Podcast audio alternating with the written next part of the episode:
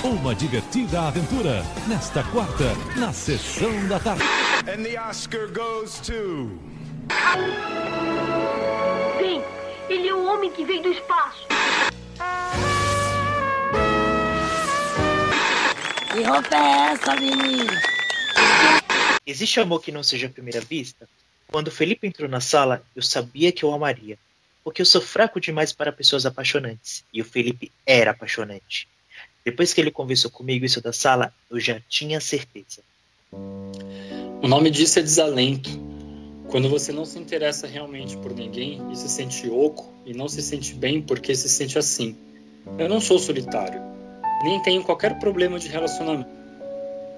Pelo contrário, eu tenho vários amigos, encontro pessoas o tempo todo. E eu acabo convivendo com um monte de meninas em volta de mim. Meninas muito bonitas e interessantes, porque eu me sinto atraído. E eu fico com elas, e é legal, e. E é isso. Depois eu não consigo sentir realmente mais nada. Eu terminei recentemente um namoro de um certo tempo. Eu gostava dela, mas era como se eu nunca tivesse de verdade dentro daquilo. Como se nessa hora eu fosse o dublê de mim mesmo. Funciona assim: eu sou o galã, o personagem principal da minha vida. Eu falo o texto do jeito certo, sou verdadeiro, carismático, razoavelmente inteligente e sedutor. Na verdade, eu sou tímido, mas é incrível como as pessoas se sentem atraídas por isso. Só que nas sequências de perigo sentimental, o menor que seja, eu mando chamar meu dublê. Quem vê o filme pensa que eu sou mesmo ali, vivendo aquilo. Mas eu sei que não. O nome disso é projeção. Eu sou esse cara que se apaixona por um monte de gente o tempo todo, mas eu juro que são coisas diferentes, de jeito específicos. Amores dentro de mim são como meios de transporte. Cada um tem o seu lugar: a água para os barcos, o céu para os aviões, as estradas para os carros. Eu namorava há dois anos quando o Felipe apareceu, e eu precisava me apaixonar de novo, porque eu sou assim. E porque existe essa coisa dentro da gente, muito grande e muito consciente, mas que a gente não controla. Então eu projetei nele todos os meus novos começos. Ele era um cara descobrindo um monte de coisas que eu achava que já sabia e que me lembrava outras que eu já tinha esquecido. E eu me via nele. Eu via ele em mim. O nome disso é identificação, porque na verdade a gente quer preencher nossos vazios não com o que nos falta ou completa por ser diferente, mas com o que é confortavelmente familiar. O nome disso é substituição.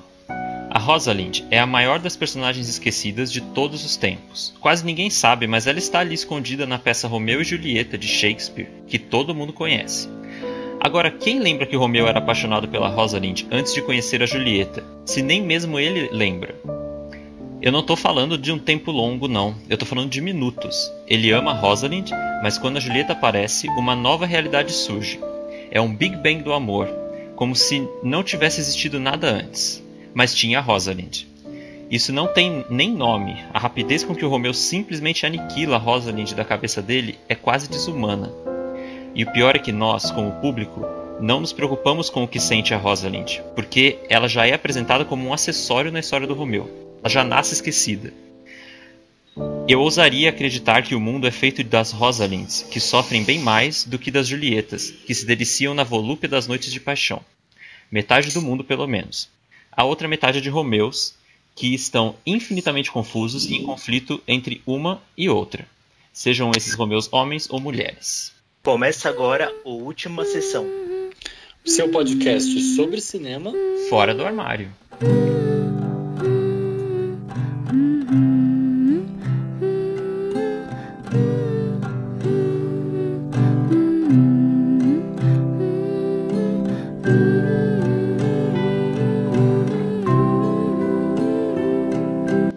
Você acabou de ouvir um trecho da peça Música para Cortar os Pulsos, do Rafael Gomes, mas antes de qualquer outra coisa, é importante lembrar que a última sessão está disponível em todas as plataformas de podcasts: Spotify, iTunes, Deezer, Google Podcasts e onde mais você nos encontrar. E você também pode seguir a gente nas nossas redes sociais, pelo Instagram, onde a gente faz as nossas biscoitadas semanais, que é o arroba última sessão, ou pelo Twitter, arroba última sessão pode, que sempre tem notícias atualizadas, né não? Sim, e também os nossos ouvintes podem responder as nossas perguntas toda semana no Instagram e dar esse feedback pra gente. É isso aí. E, e a gente teve feedback, eh, comentário do, do episódio passado? Eu tenho um, que é meu mesmo. Nossa. Posso fazer? Pode. É, é pro Ricardo, tá?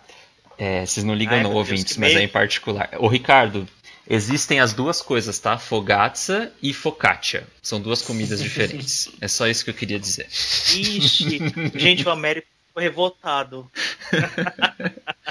Mas hoje tá tudo bem, porque hoje a gente vai falar de amor e de morrer de amor. E, e de música também, né? Vamos falar de música. Ah, sim. Inclusive, não só vamos falar de música, como a gente vai tocar a música que toca o coração dos nossos ouvintes. Olha que legal.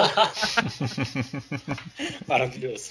Bom, filme do mês, nosso projeto aqui do podcast. Todo mês a gente escolhe um filme que tenha alguma relação com o cinema LGBT. E essa é a nossa segunda edição e a gente já trouxe aí né, um filme brasileiro para a lista. E por que, que a gente escolheu esse filme? Porque o Música para Morrer de Amor foi o, o filme escolhido para ser a nossa pauta essa semana, pessoal. Ah, primeiramente porque é, eu, fiz, eu fiz campanha aqui para os meninos, né? Porque vocês sabem que eu sou o canal aqui do cinema brasileiro.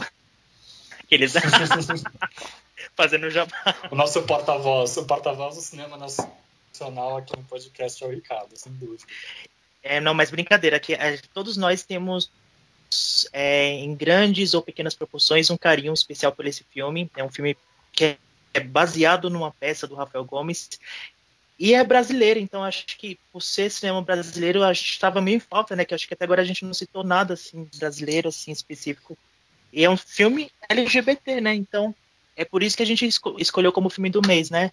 É Américo. Então acho que a gente é, é, a gente quer fazer aproveitar que esse filme foi lançado durante a quarentena, né? Principalmente, é, e acho que poucas pessoas assistirem. Então a gente quer divulgar mais esse trabalho para alcançar o maior número possível de pessoas. É não, Américo? Exatamente. Antes da gente dar uma sinopse geral do filme para começar, é, vamos atender ao primeiro pedido dos nossos ouvintes. É, o nosso queridíssimo Glauber. Ele pediu lá no post do Instagram uma música do Sufjan Stevens, Mystery of Love, trilha do filme Me Chame Pelo Seu Nome. Toca aí, DJ.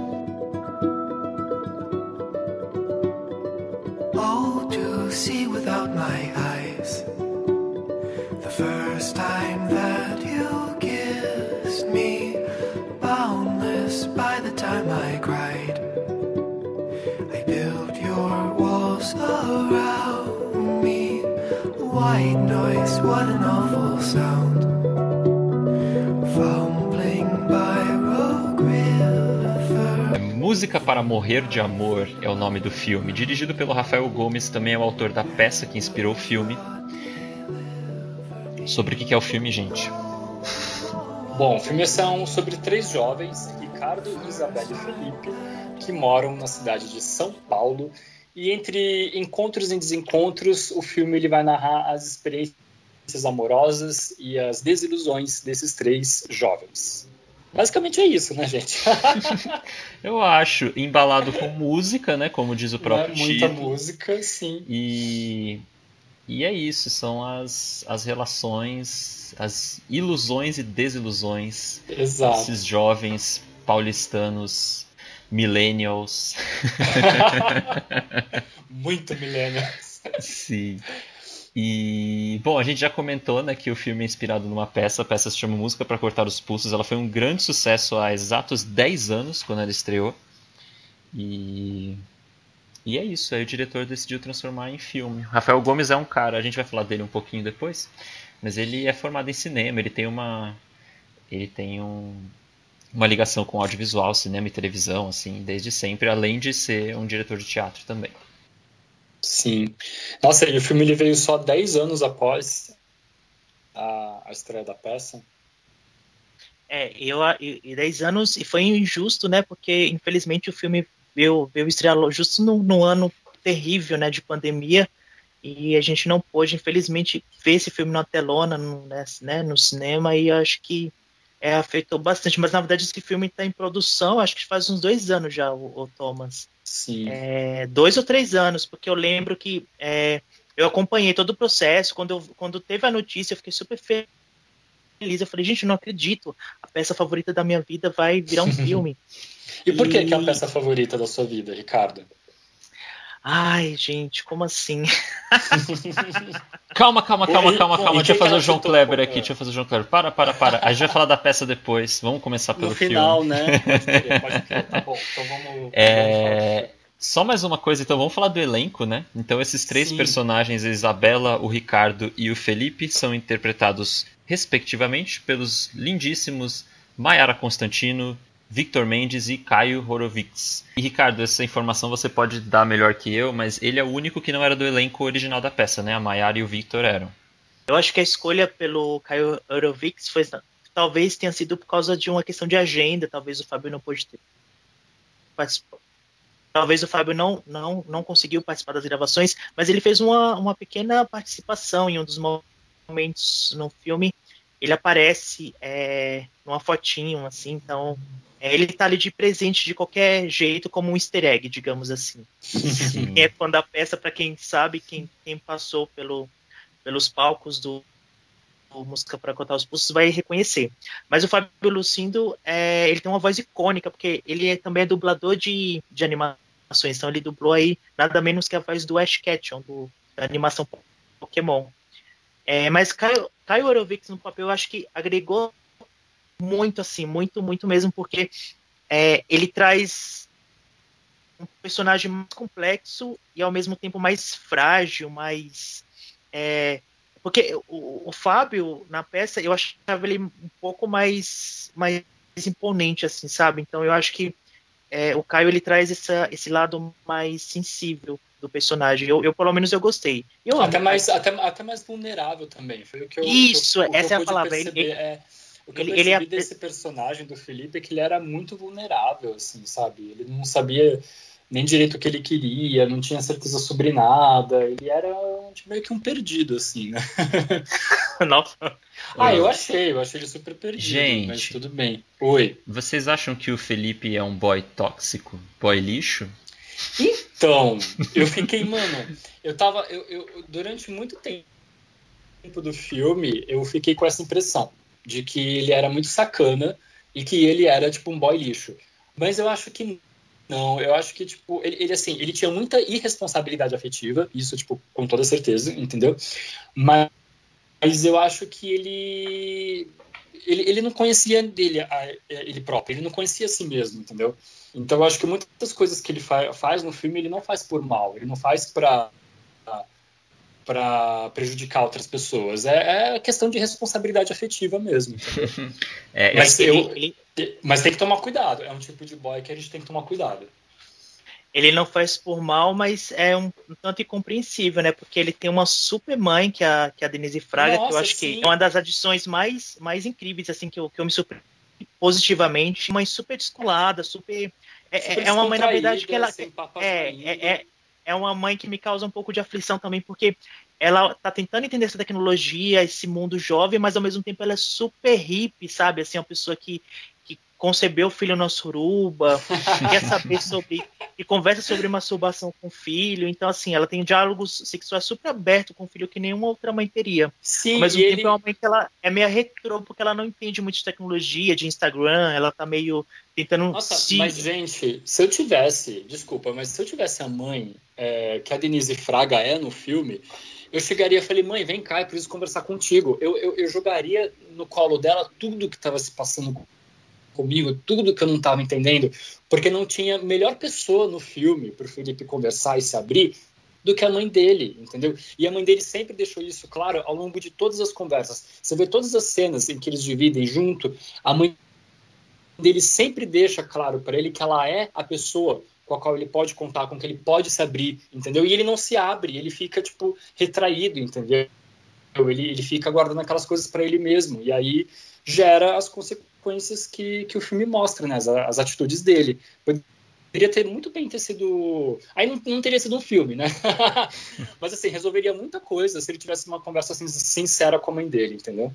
Ai, chegou. Mas aí eu acho que entra a questão do Américo, né? Porque o Américo perguntou: vocês acham um boy lixo?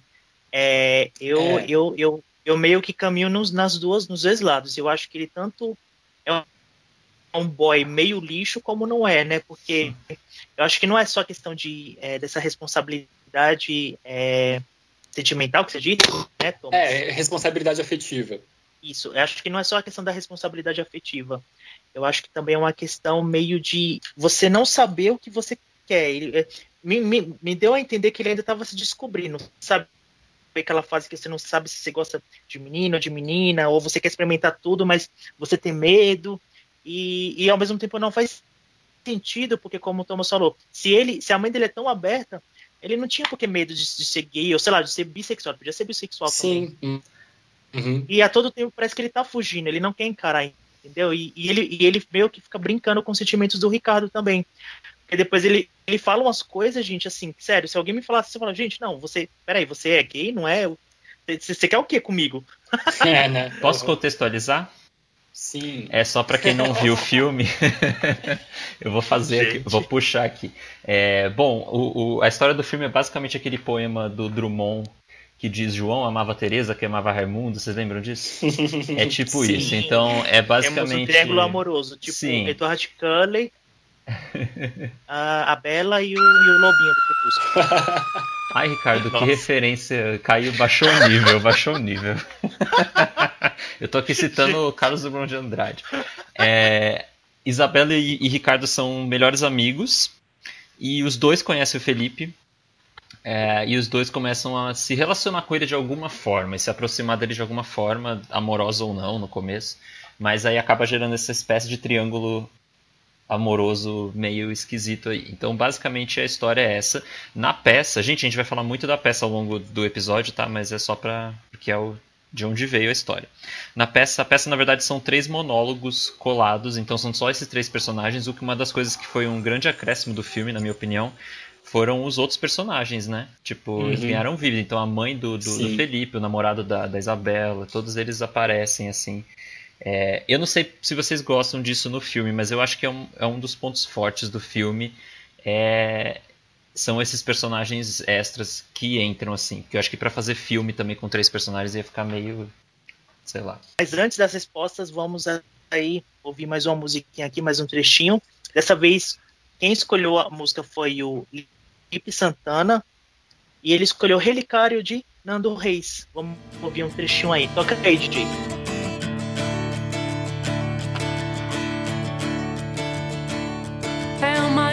Com colar, a tarde linda que não quer se pôr. Dançam as ilhas sobre o mar, sua cartilha tem o ar de que cor? O que está acontecendo? O mundo está ao contrário e ninguém reparou. Bom, eu particularmente, é, eu não vi a peça, tinha conhecimento da peça. A- Aliás, já- já- eu sabia que o filme era, era inspirado nisso, mas eu não tinha tido nenhum contato com a peça, nem li o texto, nem nada. Eu achei que, assim, agregou demais, porque esse filme ele me lembrou muito. Eu não tô querendo tipo, diminuir o filme, até porque eu gostei muito dele. Mas ele, me, ele não é sério, porque não, porque o Ricardo vai falar que eu tô querendo diminuir o filme, mas não é verdade. Ele me lembrou muito aquelas comédias românticas norte-americanas, tipo simplesmente Amor, Amor a toda prova, Noite de Ano Novo, do Gary Marshall, e que mostra o cotidiano de vários personagens é, que se conhecem ou não, que tem alguma, alguma ligação, e as suas aventuras amorosas, as suas desilusões pela cidade e como isso tipo afeta eles ao longo do filme. A história da Isabela com a, a avó dela também é uma história de amor, eu acho aquilo incrível. E, e o, o próprio o namorado da Isabela que termina com ela para ir para o Rio de Janeiro, ele acaba namorando uma outra menina também. Então to, todos os personagens desse filme eles têm tipo alguma alguma história de amor para contar. Então esse, isso me lembrou um pouco essas comédias românticas norte-americanas. Eu adorei. É, eu não sei se concordo com o Thomas. O Thomas ele já deve, ele já, já me conhece, ele sabe que eu não vou concordar muito, né? Mas eu não sei se eu concordo com o Thomas, porque esses romances de, de tipo, simplesmente de amor, eu acho que ele, ele foge um pouco da proposta. Porque aqui a gente tá falando de amores, mas o que interessa é que é a trama principal do Felipe, da Isabela e do Ricardo. Então a gente tem um trio o, de, de protagonistas aqui que. E todos os outros personagens eles só estão ali servindo de apoio ou servindo para é, dar a sua impressão sobre sua história de amor, diferente desses, dessas comédias que o Thomas citou, que elas têm é, são historinhas com início, meio e fim dentro delas, né? Então aqui eu, eu vejo um pouco diferente. Mas eu adorei a adição é, de, de, personagens, todo esse, esse envolto do, do, do, Triângulo Amoroso, porque que nem a Tessa Amorim, gente, eu adoro ela. ela é, eu, eu já sou apaixonado por ela do Hoje Eu Quero Voltar Sozinho, né? E aqui ela faz a personagem da Teresa. Gente, ela é maravilhosa, ela é super é, intensa, ela é descolada, ela chega chegando, sabe? Ela tem umas frases muito boas, assim, e, e eu acho que essa construção que o Rafael Gomes fez do, do, entorno do Triângulo Amoroso dos personagens coadjuvantes enriqueceu muito a trama, assim. Eu, eu, eu curti bastante. Assim. Eu gosto muito e eu acho que ajudou o filme a ficar com menos cara de, de, de teatro, sabe? É, uhum. Mas eu acho que tem outras coisas no filme que não funcionam, coisas da peça que são usadas no filme que não funcionam. Não sei se a gente já entra nisso, mas o, o elenco de apoio, vamos dizer assim, é meio errado falar isso, né? Mas, Nossa, né? gente. Mas os Tá personagens. né? Não, mas os personagens novos, vamos dizer, né? Alguns nem são novos, alguns são citados no texto da peça, né? É, a, a, a Isabela realmente tinha um namorado, o Ricardo também e tudo mais.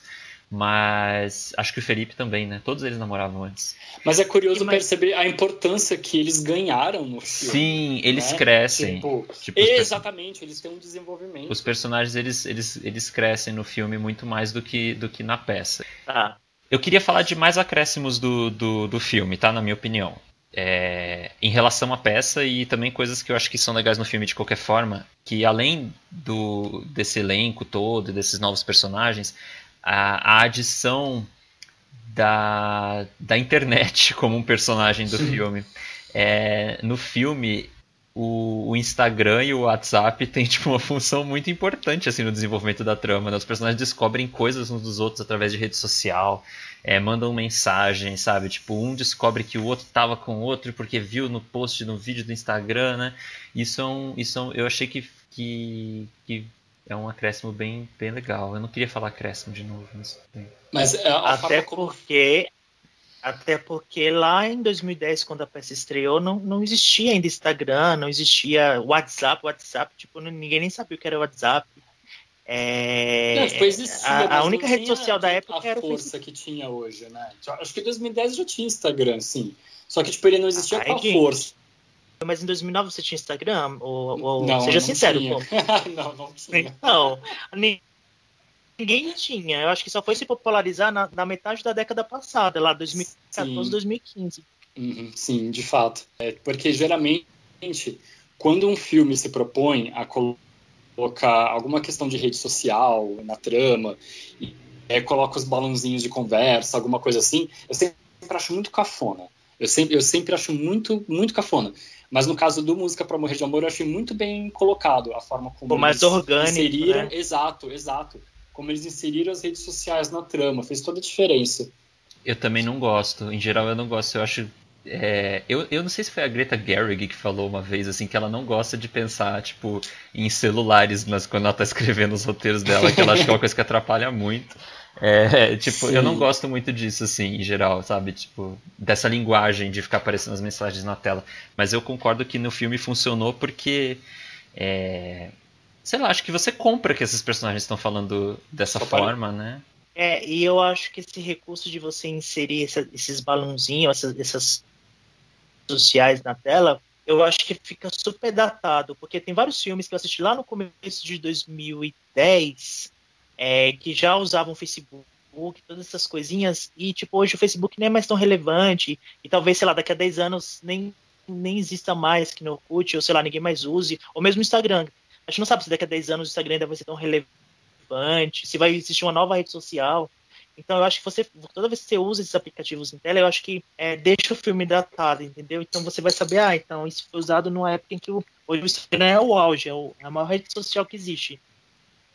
Superou o Facebook. Mas, mas mesmo assim eu gostei porque eu achei que ele usou de forma natural, assim. Bom, gente, antes de prosseguir com o assunto, a gente tem mais um pedido de música do nosso querido ouvinte Gustavo Camargo, que pede How Deep Is Your Love, dos Bee Gees. Toca aí. Ai, amo, amo.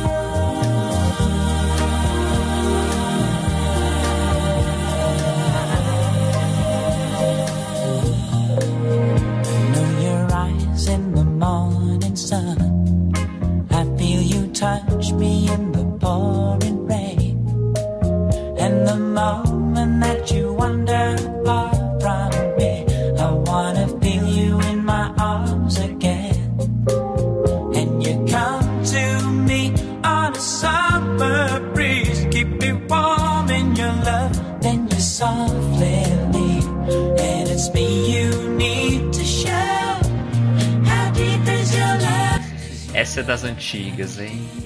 Sim, essa é clássica. Aqueles, né? Ai, gente, nossa, eu amo. Eu, eu quero saber se ao final desse programa a nossa, as nossas músicas serão para morrer de amor, né? Porque até agora são músicas bem, bem no, no ritmo do filme mesmo. Tá, tá sendo fiel. Vamos ver se não vai desandar isso. É... Ah, deixa eu aproveitar que você falou isso e, e questionar uma coisa com vocês. Sim. É, eu, eu, o filme é, é repleto de música, né? Tem até participações de, sei lá, Milton Nascimento, Fafá de Belém, né? Os- tem uns, uns, uns Eu amo porque a Clarice Falcão aparece também. É, e, e, e também, sabe o que eu percebi? Que essas, a maioria desses artistas cantando, eles aparecem no meio da rua ou em algum barzinho. É como se eles estivessem naturalmente ali no, no local mesmo tocando, né? Sendo que ele- essas pessoas já são famosas, né? Então, eu achei super legal essa, o jeito como foi colocado os artistas. Então, mas aí.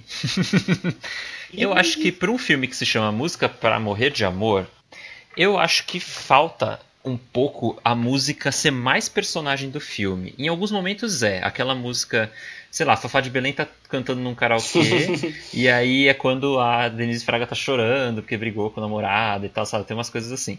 Mas Então, mas você percebeu que a Fafá de Belém não faz o papel de Fafá de Belém? Ela Sim. participa como se fosse é como se ela fosse uma pessoa, uma, uma mulher qualquer cantando no karaokê. Então ninguém ali sabe que ela é a Fafá. Isso que eu achei legal. É. Né, a Clarice é uma pessoa super famosa, a gente conhece ela do meu alternativo e tal. Só que ela tá ali na rua como se ela fosse uma pessoa não conhecida, como se ninguém conhecesse ela, entendeu? Então eu achei muito como se ele quisesse usar esses personagens, é, falando assim, ó, não precisa ser um artista necessariamente um famoso. Ou eles podem ser, mas o que importa é a música que eles estão cantando, entendeu? Eu concordo com você, Ricardo. O que eu tô questionando é a música enquanto personagem mesmo. Eu acho que, por mais que em alguns momentos exista é, um esforço assim para que a música esteja dizendo algo para a história, né, ou complementando um sentimento de um personagem, eu não sinto que seja tão forte. Eu acho que na peça talvez funcionasse melhor. Não sei se é uma questão do filme, eu não sei. Às vezes eu, eu, eu, eu senti mais falta de mais vontade de morrer de amor pelas músicas, entendeu? Sim, sim, eu concordo, mas uma coisa interessante também que eu queria apontar é que tá sempre se falando de música ao longo do filme. Então, não, não necessariamente uma música precisa tocar, um trecho de uma música precisa aparecer. Mas, por exemplo, naquele diálogo do Felipe com a mãe dele, a Denise Fraga, em que ele fala, ah, eu vou mandar um trecho de uma música para ela, entendeu? Então, assim, não tem nenhuma música tocando ali, mas é a menção de que ele vai mandar uma letra de uma música como alguma declaração para ela, e aí a Denise Fraga logo rebate, "Ah, mas é por isso que não dá certo, que não sei o que, bibibi, blá, blá, blá. Então, assim, não necessariamente como música tocando, a menção à, à música como uma declaração, como a qualquer outra coisa, ela tá sempre presente no filme também. Isso é muito Você interessante. tem razão, tem a coisa do disco do Roberto Carlos, né? Exato, é. Uhum. É, nesse Então- sentido, sim, nesse sentido é, é bem bacana mesmo. E por falar em música, o Bruno Venâncio, ele pediu uma música do Beck, Everybody Gotta Learn Sometime, que é trilha do Brilho Eterno de uma Mente Sem Lembranças. É uma música que toca no final do filme e eu também acho que ela ali no filme, ela é realmente pra morrer de amor naquela hora. Toca aí. DJ.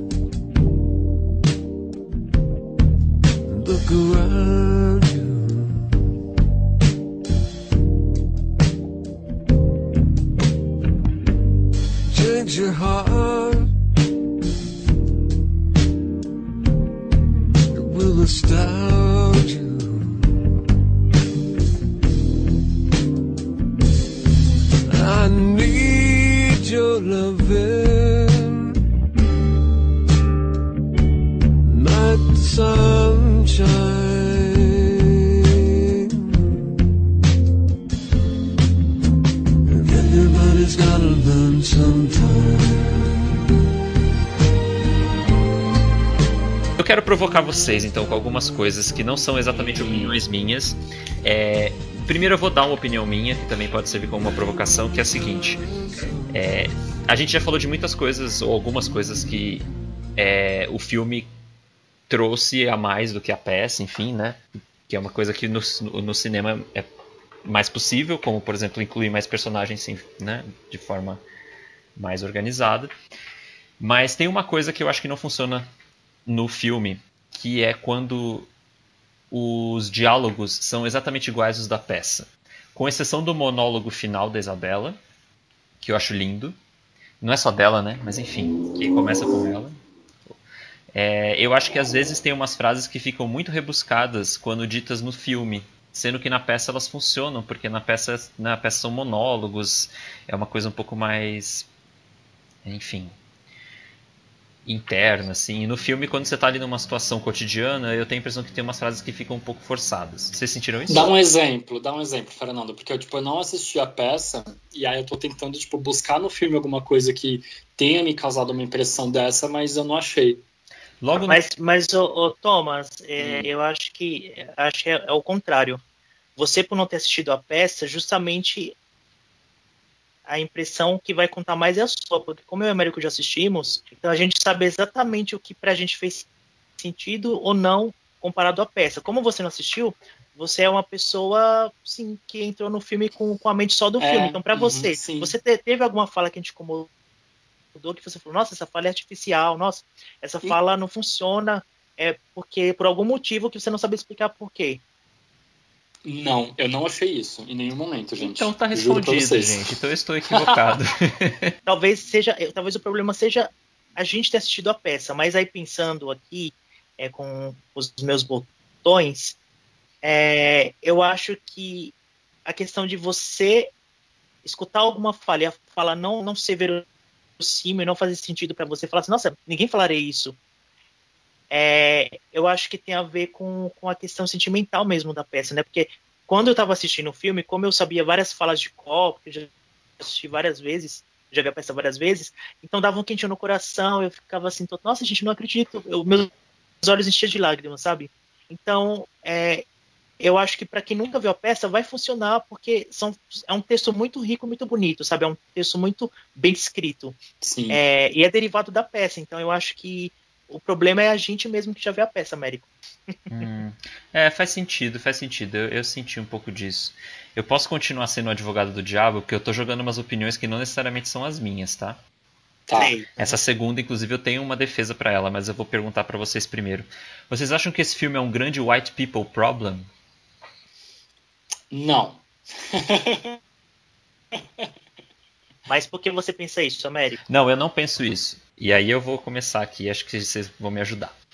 É, é uma crítica muito comum a esse filme é dizer que ele é sobre tipo uma classe média branca paulistana, sabe? Tipo que tem dinheiro pra pagar os próprios aluguéis sem sofrer com trabalho, todo mundo tem trabalhos meio legais. Ah, não, ele- ele- eles, não eles não têm muito dinheiro pra pagar os próprios aluguéis, não, porque eles vivem dividindo apartamento nesse filme, entendeu? Eles não vão alugar sozinho, não. Os personagens sempre dividem apartamento entre eles. Sim, Então não é bem isso, não. Sim, calma, gente. eu tô- E, e assim, e qual que é... Tá, Ai, meu Deus, ele, calma, ele- separa, se- separa a briga, separa a briga. Eu não tô. Eu, eu tenho até uma defesa pra isso, eu não acho isso. Mas é porque é uma crítica muito comum a esse filme.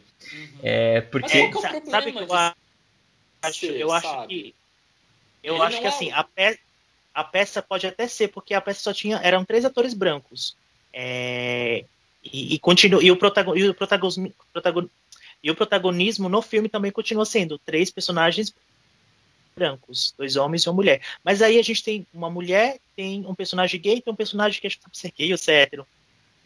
Então, como o próprio personagem ele brinca com isso no filme, é o, o Ricardo, né, tem um- uma das personagens que fala, ah, você é branco, hétero, privilegiado. Tem uma fala mais ou menos assim, ele fala, e gay.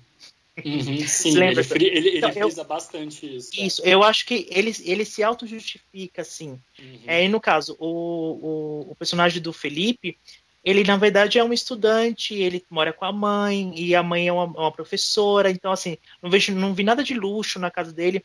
A, a talvez a, a que tenha mais poder aquisitivo, assim não que tenha poder aquisitivo, mas que seja melhor de vida, seja a família da Isabela, porque tinha a casa da, da, da avó dela, a irmã dela parece que é uma pessoa bem sucedida, que tava, tava, sabe assim, você consegue ver assim pelo pouco que mostra. E o Ricardo, é, o Ricardo ele é uma pessoa que trabalha Gente, funcionário público, ele trabalha. Ah, é. gente. Secretaria, secretaria, é, gente, funcionário público é. Gente, bom. É assim, funcionário público da cultura. Então, é, o filme ele se justifica, porque, inclusive, tem uma fala logo no começo, quando o Felipe chega, que a, a moça fala assim: olha, que a gente tem muito, muito trabalho e pouca gente. É, então, acho que uhum. justifica muita coisa ali, né? Tipo, eles Sim. são. E, e, e eles são pessoas formadas já. Então, não sei, eu não acho que, esse, que, que essa crítica se encaixa muito aqui. Eu, é... eu só quero só Mas não deixa uma de ser coisa. problema de pessoas brancas, gente. Assim, então, não, é que, que o, que é, é, importante pensar assim, a gente não tá falando de representatividade, tá? Tipo, podem ter um, pode ter um personagem negro num filme tendo white people problem, vamos combinar assim, né? Uhum, tipo, é, eu tô querendo dizer no sentido de que é, e acho que isso já vem desde a peça e no filme fica mais evidente, porque o, o Rafael Gomes, pensando assim na, na carreira dele, até no teatro, ele, ele acaba fazendo trabalhos muito. É, no cinema, principalmente. É, é, é, é, meio sobre ele, né? A peça é meio autobiográfica, são coisas meio autobiográficas, então é meio que num mundo onde ele transita. Enquanto é, paulistano de classe média alta. É, então existe essa crítica, eu vi isso em muitos lugares, assim, tipo, crítica de, de público mesmo, sabe? Tipo, Letterboxd, assim pessoal falando que, tipo, ah, é um filme, tipo, sobre, tipo, jovens que tem muito, né, que não tem problemas e tal, não sei o quê. É, eu não concordo com isso. É que eu acho que isso fica mais evidente porque é um filme brasileiro. Porque a gente assiste muito filme americano uhum. que, é sobre, que é bem mais grave essa questão e a gente não repara. Sim. Mas como é brasileiro, dá aquele incômodo, entendeu? De ver, tipo, aqueles jovens chão de taco, assim, é, que, tipo, falam sofrendo de amor e, tipo, não tendo problemas. E todos eles são meio ligados à arte, todos eles citam Shakespeare e tal, tipo... Isso não me incomoda. Eu fiz essa provocação porque eu acho que é uma coisa que é muito fácil de reparar nesse filme. Então é por isso que eu queria lançar aqui e saiu brilho. Mas eu, então eu, deu certo. Eu acho que assim, não, eu acho que, por exemplo, eu acho que se você está assistindo um filme que ele tem uma proposta de ser, é, como posso dizer, de trabalhar questões raciais, de incluir questões raciais na trama, e, e, o filme ele peca com isso. A, a, gente andou vendo um pouco isso. Eu não assisti o filme, não posso falar com muita propriedade, mas pelo que eu tenho visto nas críticas, é um problema daquele Casa de Antiguidades, né? Que ele é um filme que. Ele... não, mas é. Você, você, assistiu, Ricardo? Talvez você consiga falar melhor do que eu. Que ele é um filme que ele tem essa proposta de trazer essa questão racial mais à tona, de discutir isso, né, no cinema, entendeu? Só que aparentemente ele não consegue, ele não tem essa, esse, ele, ele não, ele não consegue ter esse êxito. O Música para Morrer de Amor, ele não é sobre isso, entendeu? Então, assim, você fica reclamando, ah, mas é muito white people problems, tá? Gente, mas nós temos esses, esses white people problems também. O filme, a proposta do filme não é essa. A proposta do filme é ser um filme de romance, é ser um filme de gênero, entendeu? E ele vai é, discutir essas questões no meio LGBT, vai trazer o meio LGBT à, à, pauta, e eu acho que é isso que é importante, entendeu? É essa a proposta. Então, assim, não adianta você pedir muito de um filme, sendo que, que desde o começo, desde a concepção dele, não era isso que o filme queria atingir. Vocês conseguiram me entender? Sim, mas acho que antes disso tem mais um ouvinte pedindo música, né, Ricardo? mas o próximo ouvinte é. é o João, ele pediu a música ah, é uma música italiana, né? Avesse um outro modo do Marco Mengoni. É isso mesmo, gente? Exatamente, é isso Marcos, Marcos toca Mengoni, aí, DJ, João. Toca aí essa música, deve ser uma música bem romantiquíssima. Toca aí, DJ. Avesse um outro modo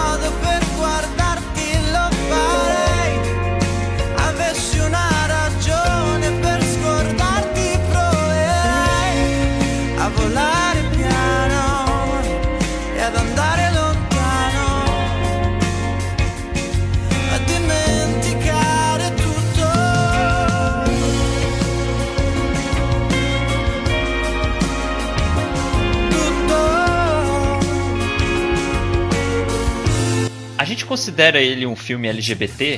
É, eu queria falar um pouco sobre como a sexualidade é retratada no filme. Porque eu, eu vejo que existe um esforço muito grande, porque você está fazendo um filme sobre jovens nos dias de hoje, de representar vários tipos de sexualidade, vários tipos de relações, né? Então tem o poliamor das meninas que são um casal lá, a irmã da Isabela que, que tinha um namorado, mas aí descobre Uhum. que quer experimentar, ficar com mulheres. Vocês sentem isso também? Que é um filme que tenta transitar por muitas sexualidades e, enfim.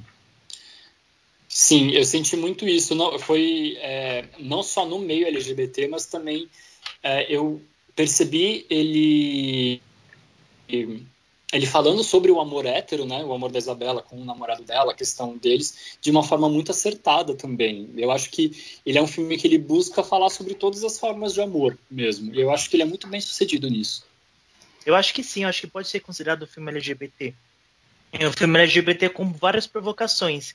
Tem um determinado momento que a mãe do Felipe, que é a Denise Fraga, é, ela tá questionando sobre a sexualidade do filme e ela fala assim: Ah, eu pensei que você era gay. E aí o Felipe fala: E se eu fosse, qual o problema? E daí a mãe desconversa. É, eu, achei, eu achei provocativo porque, ué, mas é uma mãe desconstruída, mas não é. Ela tava. Não sei o que tava, que tava acontecendo ali, entendeu? É, e o próprio Felipe, que é um. Eu acho que, que é um personagem que, que, que provoca você, porque eu, quando comecei a assistir o filme, eu já, eu, lógico, eu já conhecia a história da peça, mas quando eu comecei a ver o filme, eu vi que ele ia seguir um caminho diferente. O personagem do Felipe é um, é um personagem que me deixa um pouco enraivecido, porque é, a gente. O, o, Rafael Gomes, ele sempre corta numa, num momento que a gente pensa que vai acontecer algo. Tem um determinado momento em que o, o, o Ricardo e o Felipe estão perto do final, estão conversando é, no, no, em cima de um, de, um, de um prédio, de uma vista bem legal. Ele está lendo a peça pro, pro Felipe, o Ricardo. E aí, naquele momento, o Ricardo se declara pro Felipe, você pensa que vai rolar um beijo e fala, me beija, me beija. Uhum. E aí você pensa que vai acontecer alguma coisa, mas o diretor corta, então você não sabe o que acontece. Em outro momento, o Felipe vai numa baladinha sozinho, que ele tá revoltado com todo mundo. Sim. E aí você pensa que ele vai ficar com um rapaz, um rapaz olha ele, tenta beijar ele, ele vira. Só que daí corta, então você não sabe o que aconteceu, porque na cena seguinte, ele chega em casa é, e ele vai tentar mandar uma mensagem pro Ricardo falando assim, ah, eu, eu ouvi o Inimitável, você tem razão, o, o, álbum do Roberto Carlos é o melhor, é o melhor cantor que existe e tal. E ele muda de ideia e, e você vê que ele, que ele, ele é meio, meio Nossa, não, mas antes ele disso, brinca, ele é um ele, ele, ele, ele faz na verdade, então, ele, ele, é, mas antes disso, antes de falar do Roberto Carlos, ele faz uma puta declaração pro Ricardo, que ele pega, ele fala, ele fala alguma coisa do tipo, ah, é, a gente sabe, tipo, que o amor é amor, quando o amor ele é cultivado antes mesmo da gente se dar conta que ele é amor. Porque eles tinham uma amizade, uma proximidade tão bonita, e assim, aquilo era amor entre eles, de fato, entendeu? Só que o Ricardo sabia que estava apaixonado por ele, o Felipe não. Então o Felipe ele fala nesse áudio para ele justamente isso, que, que era um amor que era amor, ele sabia que era amor verdadeiro, porque era um amor cultivado antes mesmo de ele se dar conta de que era amor. Só que aí ele desiste e ele não manda esse áudio pro, pro Ricardo. É uma puta de uma declaração isso. Agora, que tipo de pessoa faz essa declaração, entendeu? É uma pessoa que realmente tá sentindo aquilo, é honesta com seus sentimentos, entendeu? Ou tipo, sabe, é, é muito difícil entender qual é a dele no filme mesmo. Sim, Justamente não, porque tem... corta, você, você não Ah. sabe o que ele faz, entendeu? Uma das amigas do Ricardo no- numa cena da balada achou muito engraçado que ela chega e fala assim é, é nossa é que assim o, o Felipe tá super bê- bêbado né? E aí o, o Ricardo ele tá dando em cima de outro carinha. E aí o Felipe chega assim fica olhando né? Você fala Morrendo vai acontecer alguma coisa. Sim aí ele fala assim é o Felipe fala pro Ricardo é o que você tá fazendo com aquele carinha e tal? Ele falou é mas é, eu tava tentando ficar com ele porque o que eu quero você não pode me oferecer. Aí ele fala quem disse? Não olha as deixas que ele fala, gente. E aí ele fala, ah, bora dançar, e, e rola aquele ciúme todo. E, gente, é essa? Mas o, o- o Ricardo tem boy que é assim, viu? Tipo, que, é, é- Que é um joga, né? Que joga, é exato. É o hétero que como fica de assim? joguinho. É hétero que é? fica de Vai ser joguinho, assim, mas gente. nunca, nunca. É o hétero que fica de joguinho pra, tipo, satisfazer o, o, o ego dele, entendeu? Não necessariamente ele quer alguma coisa, mas ele quer saber até onde ele pode ir e até onde a pessoa, tipo, vai, vai pegar isso. É mas isso. é, é joguinho, é, jo- A gente está declarando oficialmente, então, que o Felipe é um boy lixo. Então, acho que é, tá, tá respondida a nossa pergunta lá no começo. Sim, ele é um fofo. É... Aí é mó golpe baixo colocar o Caio Horowitz pra fazer ele, mas é um boy lixo esse personagem. Porque é muito comum isso mesmo, igual o Thomas falou. É, é jogar pra, pra, pra alimentar o ego, mas eu, eu, sei, eu tenho certeza que o Felipe nunca ficou com o Ricardo, entendeu? nem, nem nessas deixas que o filme deixa. É, mas eu acho que ele pode ser considerado um filme LGBT, sim, né? Porque acho que qualquer filme hoje em dia, principalmente no Brasil, né, que vistos os tempos obscuros em que vivemos, você fazer um filme que, né, um filme que é uma história de amor já é um filme super é, importante, relevante, assim. Então você mostrar essa quantidade, né, de de, de possibilidade. Essa pluralidade, é, né, de, das formas de amor. Porque você vê o casal de amigas deles que, que meio que vive um poliamor, né? Tem uma hora que as duas vão lá, uma vai brigar com a menina, a outra chega e beija a menina, tipo, é uma coisa meio assim. É, existem, né, existem vários níveis ali de... O próprio Ricardo mesmo, que, tipo, leva os boys tudo em casa, tipo, um Sim. atrás do outro. E... Sim, sabe o que eu ia falar, que, que, eu, que, eu, que eu mais gostei? O roteiro trata de forma super natural, assim, os personagens LGBT eles, eles transitam assim de uma forma que eu é, que, eu, que, que, eu, que eu acho que a gente gostaria de viver assim no, no mundo, né? Que é, a irmã da Isabela simplesmente chega e fala assim, ah, eu tô curtindo alguém e esse alguém é uma mulher e a Isabela age super natural, ah, que legal e tal. É, ela não fala assim, ah, uma mulher, tipo, sabe? É, então, assim, todos os personagens são assim. Eu acho super. E, o, e o filme, próprio o filme em nenhum momento ele aposta nesse estranhamento, né? Tipo, ele, ele, ele, realmente ele quer trazer o meio LGBT com a maior naturalidade possível, é, sendo tratado com essa naturalidade por todos os personagens. Isso é muito acertado no filme. Isso é, é inclusive, importante. Inclusive o Felipe, né? Por isso que eu acho uhum, o Felipe um personagem tão, tão assim, tão complexo, porque é, ele trata o Ricardo, lógico, é, como, como uma amizade, mas uma amizade que vai vai, vai ficando cada vez mais íntima e cada vez mais intensa, sabe? E aí você fica se questionando, assim, é, é, será que é esse mundo que o Rafael Gomes construiu é o mundo é um mundo idealizado como a gente gostaria hoje? Por isso a gente não consegue entender por que esses personagens pensam dessa forma? Ou será que é só é, ah, é... personagem mesmo? Ah, eu queria é, comentar. É, é, a bolha do Rafael Gomes, né? eu quero comentar isso, mas antes eu acho que a gente pode ir mais para um pedido de outro ouvinte. Ah, sim, sim. Ó, nosso querido Fabiano, que ele está querendo ouvir o As the World Falls Down, do David Bowie, trilha sonora do Labirinto. Toca ah, aí, DJ. Romântica. Ai. Romântica.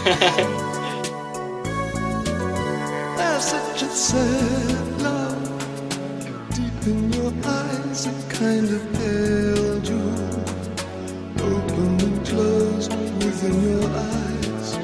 I'll place the sky within your eyes.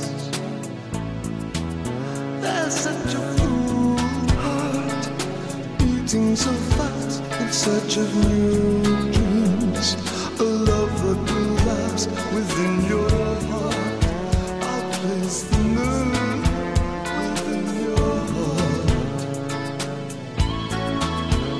Bowie é tudo, né?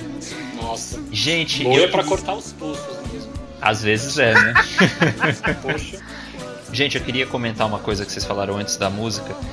É, eu não acho que a nossa realidade, eu vou ousar falar por nós três aqui, seja assim uhum. tão diferente da desses personagens em relação à, à sexualidade. Eu acho que a gente que mora em São Paulo e que a gente tem esse ciclo de amizades e, e frequenta esses lugares, Aliás, eu reconheço vários lugares no filme, são lugares que tipo, eu já fui, assim, tá ligado? Sim. E, então, assim, eu acho que a gente não vive numa realidade tão diferente desse, dessa.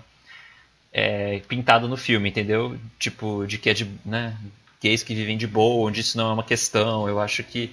É, em outro contexto, talvez isso fizesse falta no filme, tipo, essa, esse questionamento, mas eu acho legal, né, que Tipo, a sexualidade não é um, uma questão no filme. Exato, As questões é. vêm sempre depois, assim. Tipo, então tudo uhum. bem que a menina vai tentar ficar com uma menina. Qual que é a questão? É que ela tá insegura, blá blá blá blá. Sim, as questões são os relacionamentos, Sim. entendeu? A sexualidade nunca é posta como um problema, como um obstáculo. É. Mas vocês, vocês sentem que, que. Como que o filme conversa com a realidade de vocês? É meio é próximo? Vocês, enquanto gays que moram em São Paulo, como os personagens do filme?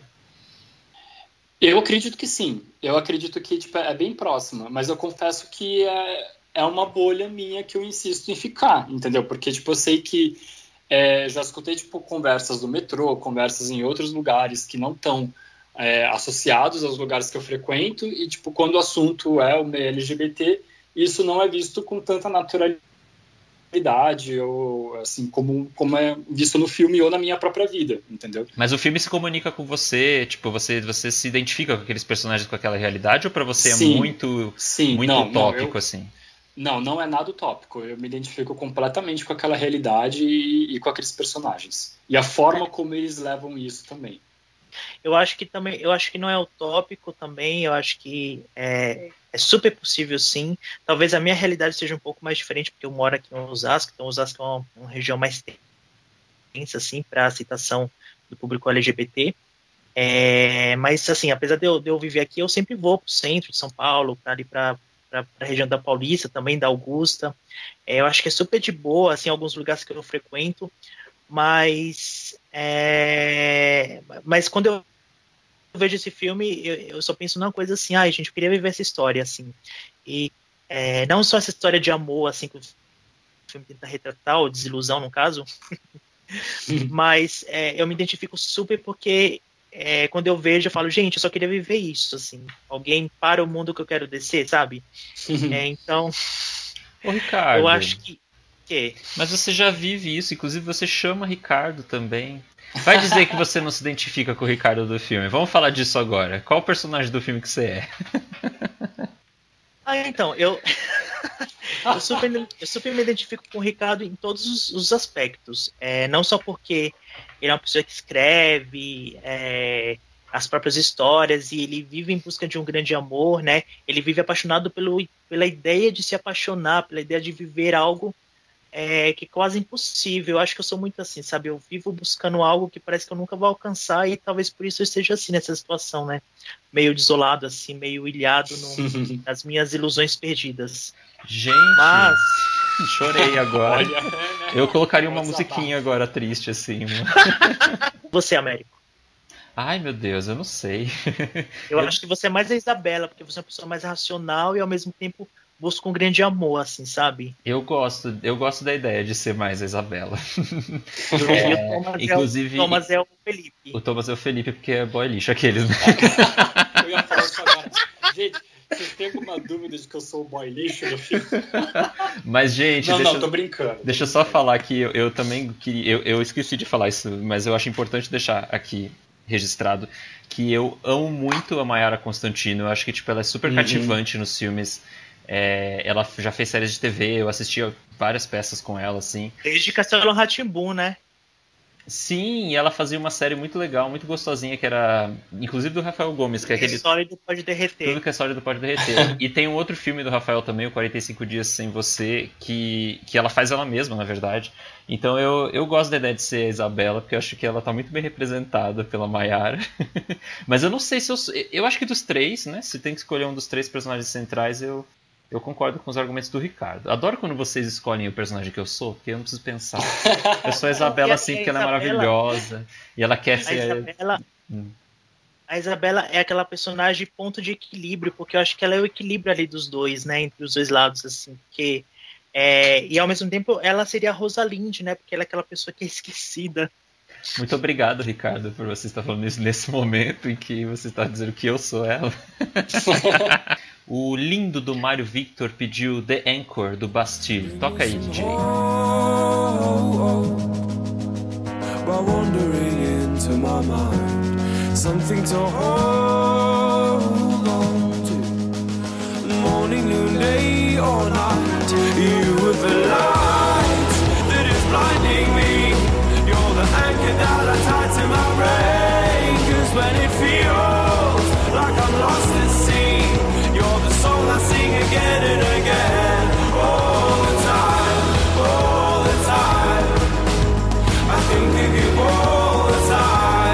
Bom, gente, eu queria só falar rapidinho então sobre. A gente vai falar da peça, que a gente está falando, na verdade, o tempo inteiro comparando, mas é... o Rafael Gomes, ele. É, ele tem uma formação de cinema, mas ele tem um trabalho muito extenso em teatro. Ele é um dos é, diretores do Empório de Teatro Sortido, da companhia.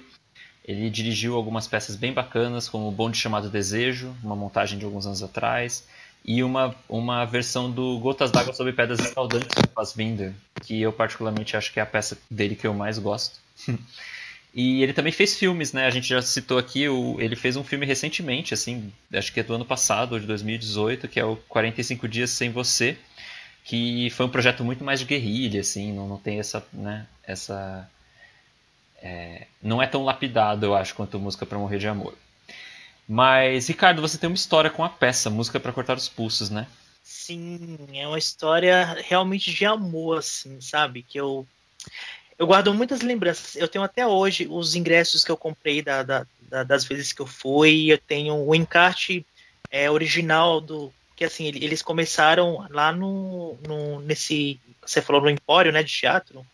Esse é, é o nome da companhia. É, é eles começaram nessa companhia. Eles, eles rodaram vários aquele projeto do, do SESI, sabe, que, que você podia ir no teatro de graça, eu conheci eles através de uma dessas exibições que o SESI fazia, né, levava essas peças para cidades onde tinha o, espaço SESI, né. E aí foi aí que eu conheci e eu me apaixonei, mas a minha história vai muito além, porque a primeira vez que eu fui assistir a peça, eu fui com os meus dois melhores amigos, o Felipe e o Lucas. É, e, a, e a gente, tipo, a gente praticamente toda semana. Então o SESI estava passando peças gratuitas, a gente ia lá, pegava a nossa fila, ficava lá na fila e entrava para assistir. É, e, e numa dessas peças é, foi aí que, eu, que eu conheci o Música para Cortar os Pulsos, só que eu não sabia quem eram os personagens, como eles se chamavam. Eu estava do lado do meu amigo, né? E aí quando ele falou, quando a gente ouviu os nomes e assim, a gente falou, nossa, tipo, que, que, louco, né? E os meus amigos é, eram gays também, né? São, são gays, né? é, e aí, tipo, foi identificação total, porque tudo que o Ricardo falava, eu ficava, gente, sou eu. E o Felipe, e o Felipe, né? É, o Felipe falava, não, esse sou eu também, porque o Felipe, ele, ele se achava muito assim como personagem também. E a gente ficava comentando isso. E aí, o que aconteceu? É, eu comecei a seguir o pessoal da peça. Então, toda vez que, aonde eles iam, ia. Então, eu, eu assisti umas quatro, cinco vezes, em vários lugares diferentes. Eu fui na última apresentação que eles fizeram em São Paulo, inclusive eu levei um cartaz, é, eu escrevi um, uma frase, né, eu numa cartolina, e quando a peça acabou, eu levantei o cartaz assim, gritei, eu amo vocês! Nossa. Ai, que vergonha aqueles, né? sim, sim, menino, vergonha. E aí eles me chamaram, depois, quando a peça acabou, aí eles, eles me abraçaram, e eu, eu contei que eu sempre estava seguindo, acompanhando eles. Antes disso, na, em, uma das, em outra apresentação, eu consegui, eu fiquei lá na porta esperando todo mundo ir embora. Daí, quando os atores saíram, eu peguei os atores assim no flagra. Aí eu tirei uma foto com os atores. Depois eu vou até postar no story pro pessoal ver. Com os atores, eu bem, bem sem barba, bem estranho, gente. Eu tirei foto com os atores da, da, da, peça e aí eu, eu fiz uma entrevista com eles, fiquei fazendo um monte de perguntas. Acho que eles falaram, ai, gente, eu vejo a hora desse, desse menino pra falar pra ir embora. Eu... Mas você assistiu a peça também, não viu, Américo? Então, eu assisti a peça numa, numa, numa remontagem que eles fizeram. Hum, que, inclusive... Mas era com quais atores? Era eu assisti com... com várias versões. Teve uma que não tinha Mayra Constantine, eles trocaram ela. Era uma outra atriz é, inclusive, eu levei um susto assim quando eu vi assim. Falei, gente, cadê a Mayara? Você, ver... Qual, você, qual você assistiu? Eu assisti uma versão que o Vinícius Calderoni, inclusive eu conheci o Empório de Teatro Sortido e o Rafael Gomes através do Vinícius Calderoni. Então eu fui assistir uma montagem que ele tocou ao vivo. Então no meio da. Era uma leitura, na verdade, quase, não era uma montagem completa da peça. E ele fazia inserções e tocava músicas ao vivo entre uma cena e outra. É... Então foi essa versão. Mas eu acredito que era com o elenco o elenco original. Era uma peça meio comemorativa também, de não sei se de quantos anos de peça, ou enfim. Foi uma, um especial assim que eles fizeram no Sesc. É, essa é a minha ah, história, bem mais sem graça eu, que a sua, sobre, a, sobre, sobre a minha relação com a peça. Eu reassisti a, mont, a, montagem também com o Caio Horowitz, é, a Mayara e o Victor Mendes, né? É, eles, é, dez anos depois, eles fizeram uma, uma, uma remontagem, que é Música para Cortar os Pulsos 2.0, que seria um pouco mais aproximada do que a gente vê hoje no filme, né? Seria uma releitura, na verdade eles, eles relendo a peça. Eles reexibiram no Sesc, ali da, do centro de São Paulo. Foi nessa que você reviu, Américo? Não, foi bem antes. Foi antes de saber que ia ter o filme, faz bastante tempo. Ah, tá. Ou pelo E menos aí, antes de eu isso- saber, né? Isso foi ano passado, né? Quando, ele, quando completou 10 anos da, de estreia da peça. E aí eu consegui ver, eu tive que. Nossa, gente, eu, eu fiquei assim, emocionado e eu vi o Caio Horowitz ali do, na minha frente, assim, a Maiara. Mas e eu, eu não acreditava. E na fila, eu ficava, tipo, falando pro pessoal que assistia a primeira montagem e ninguém ali da fila que assistia a primeira montagem. Eu me senti super velha, assim, porque tinha muito shopping, muito, muita, muita pessoa novinha, assim. Eu falei, gente, tô me sentindo idoso aqui, Mas, sério. é muito legal. E isso é muito raro no Brasil, a não ser tipo com, com peças que têm grande patrocínio de grandes empresas e tudo mais. Mas é muito raro a gente ver é, uma, uma peça tão original sobreviver tanto tempo a ponto tipo de abraçar novas gerações que tipo não conheciam a montagem original e foram conhecer tipo depois de, de muito tempo, sabe? Eu acho isso muito raro e isso muito positivo aqui no Brasil, porque sabe que subsídio que essa peça teve, né? Tipo para ficar em cartaz tanto tempo. Eu acho que foi mais o carinho do público mesmo, foi mais o público que eles conquistaram e que foi cativa e fiel ao longo de todos esses anos para irem apreciando essa história. Eu queria, eu fiquei Sim. com muita vontade de ver a peça, gente. Eu quero muito ver. Eu lembro quero que-. Eu lembro que é, a peça ela, ela começa com, com a introdução da, da música que é composta pela Karen Oh, que na verdade é, faz parte da trilha sonora do Onde Vive os Monstros. Uhum. É, e na trilha tem The Kiwi, é, tem vários compositores assim dessa fase bem, é, bem como é que fala, bem, bem essas músicas baladinhas sentimentais, sabe assim dos anos 80. E, e aí eu e cada música que tocava era uma reação, era uma surpresa. Eu falava, gente, essa música tá tocando, né? Tipo, eles misturam músicas clássicas também. No, no filme ele conseguiu colocar é, quase todas as músicas clássicas que são tocadas originalmente na, na peça, e eu achei isso super legal também. E, ai, gente, o, o, o que eu gostava mais da peça também era a forma como a peça é um, são, são monólogos e como ele consegue transformar esses monólogos é, numa conversa super, super intensa, criativa e, e, e profundamente sentimental, sabe? É, e, e como ele conseguia fazer uma brincadeirinha que tipo eu adorava que eu- e, e toda vez que eu assistia eles faziam de uma forma diferente que era a Mayara Constantini ela tinha que imitar um programa de televisão ao vivo então geralmente ela imitava aquele programa Mulheres sabe que na época era a Katia Fonseca Sim. e aí gente é, e cada vez que eu assistia era uma forma diferente eu falava gente eu ficava impressionado porque parece que eles combinavam né Não, tipo... ai gente é muita muita muita saudade gente. Nossa, Assim, mas é- gente, pelo que vocês estão me contando da peça, eu tô achando muito incrível porque se eu é, tivesse visto a peça antes do filme, assim, nem, nem soubesse que teria que havia de ser feito um filme algum dia baseado nessa peça, a forma como eu vi a peça nesses três monólogos, eu ia ficar pensando, nossa, isso nunca que seria um filme. Eu nunca poderia imaginar que tipo se transformaria num filme. E, e virou um filme e parece que tipo, meu, super bem adaptado, sabe? Tipo, acho que não tinha como ser diferente, entendeu? E agora vamos, vamos ouvir uma outra música do ouvinte. Vamos ouvir a música do Isaac. Ele escolheu Just Like Heaven do The Cure. Acabei de citar o The Cure aqui, que toca originalmente no, no, no- na peça. E aí a gente vai ouvir agora um pedacinho de The Cure. Música do Isaac. Toca aí, DJ.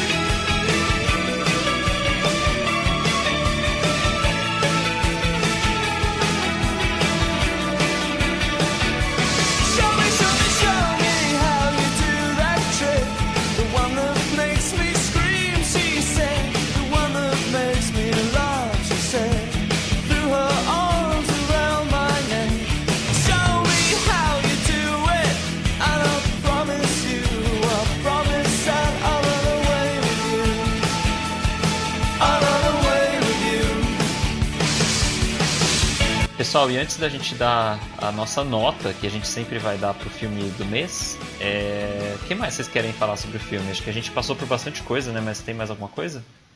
Ah, gente, eu queria fazer uma observação que me veio enquanto eu estava assistindo o filme e que acho que vem super a calhar agora, assim. Porque todas essas histórias de amor que o filme mostra e esses relacionamentos, eu acho que além de ser um filme de gênero, um filme sobre, do gênero romance, ele, ele foi um filme que me fez muito pensar no amor, entendeu? Não exatamente nas minhas relações amorosas, mas ele, ele, ele me fez pensar no amor como um todo, entendeu? Eu não sei se ficou claro para vocês, mas é, pensar como o amor se manifesta em tudo, seja tipo num relacionamento amoroso com um parceiro, seja tipo num familiar, num, numa relação tipo ali entre entre avó e neta, sabe, entre mãe e filha também. É, eu acho que o principal mérito desse filme é, é, ele fazer você pensar no amor. Eu acho que tipo, acho que é isso, gente. Sim, eu super concordo com você. Eu acho que é que naquela música é, é Love is in the air, né? O amor está Sim, no ar. Uhum, então eu acho uhum. que, nossa gente. Não, mas é bem isso mesmo. Tipo, ele, ele, tá ficando ele... uma coisa bem brega, né? Não, mas o é amor é brega, né, gente? Ele, ele, impregnou a gente desse sentimento, entendeu? Ao longo do filme, ele faz a gente pensar muito sobre, tipo, o que é o amor pra gente, sabe? A gente questiona é, o que a gente sabe sobre o amor, entendeu? Depois de ter visto esse filme. Eu acho que isso é muito importante. Sim, e isso me remete a uma cena icônica que eu quero ouvir a opinião de vocês, é, sobre o término do Ricardo com o seu namorado no filme, né? Ele, ele, ele cria todo um, uma cena ali, ele pega vários recortes que ele viveu com o namorado dele e coloca tudo no mural. Gente, gente eu faria é, e aí isso, o namorado, eu, o que eu acho mais legal da cena é que assim, a forma como o namorado dele fala, assim, uhum. é, é uma forma bem pé no chão, bem. Ele fala assim, que porra é essa? Ele já uhum. saca que ele vai terminar. Como ele reage, e, né? É, ele reage. Eu achei uma das reações mais. mais mais, mais verossímeis que eu já vi, assim, uhum. sabe? Eu falei, gente, era exatamente assim. E o Ricardo, ele é meio lunático, assim, né? Ele, ele, ele vive um pouco no mundo da lua, ele, ele, ele nunca tá com os pés no chão, ele sempre tá pensando algo além do que ele pode ter. E essa cena, para mim, representa muita coisa assim no filme. Ele, ele representa quem de fato o Ricardo é, ele representa uhum. como é que tudo acontece, por que que acontece. Então a gente entende por que, que ele tá vivendo aquilo, porque por causa daquilo, gente. Porque uma qual é a pessoa que faz aquela cena, né? Pega todos os acontecimentos e. Não, ele ainda fala assim, o, o, o namorado do Ricardo. É, você não quer tirar uma foto para colocar no é, seu. Uh -huh, sim. Bizarro? Nossa. Gente, é, essa cena é uma das cenas mais tristes do filme. Eu achei, eu achei tipo de cortar o coração, aquela, aquela forma de ele de ele anunciar o término do relacionamento. Eu achei aquilo pesado demais.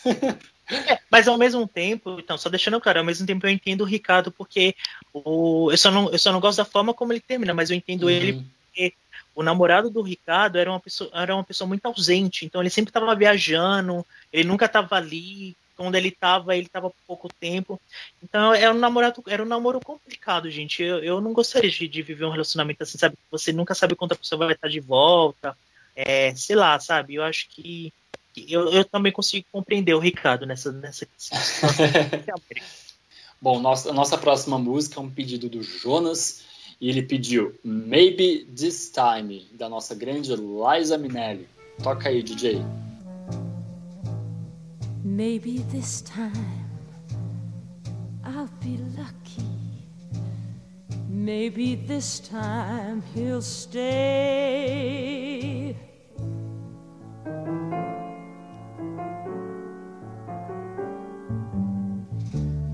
Maybe this time, for the first time, love won't hurry away.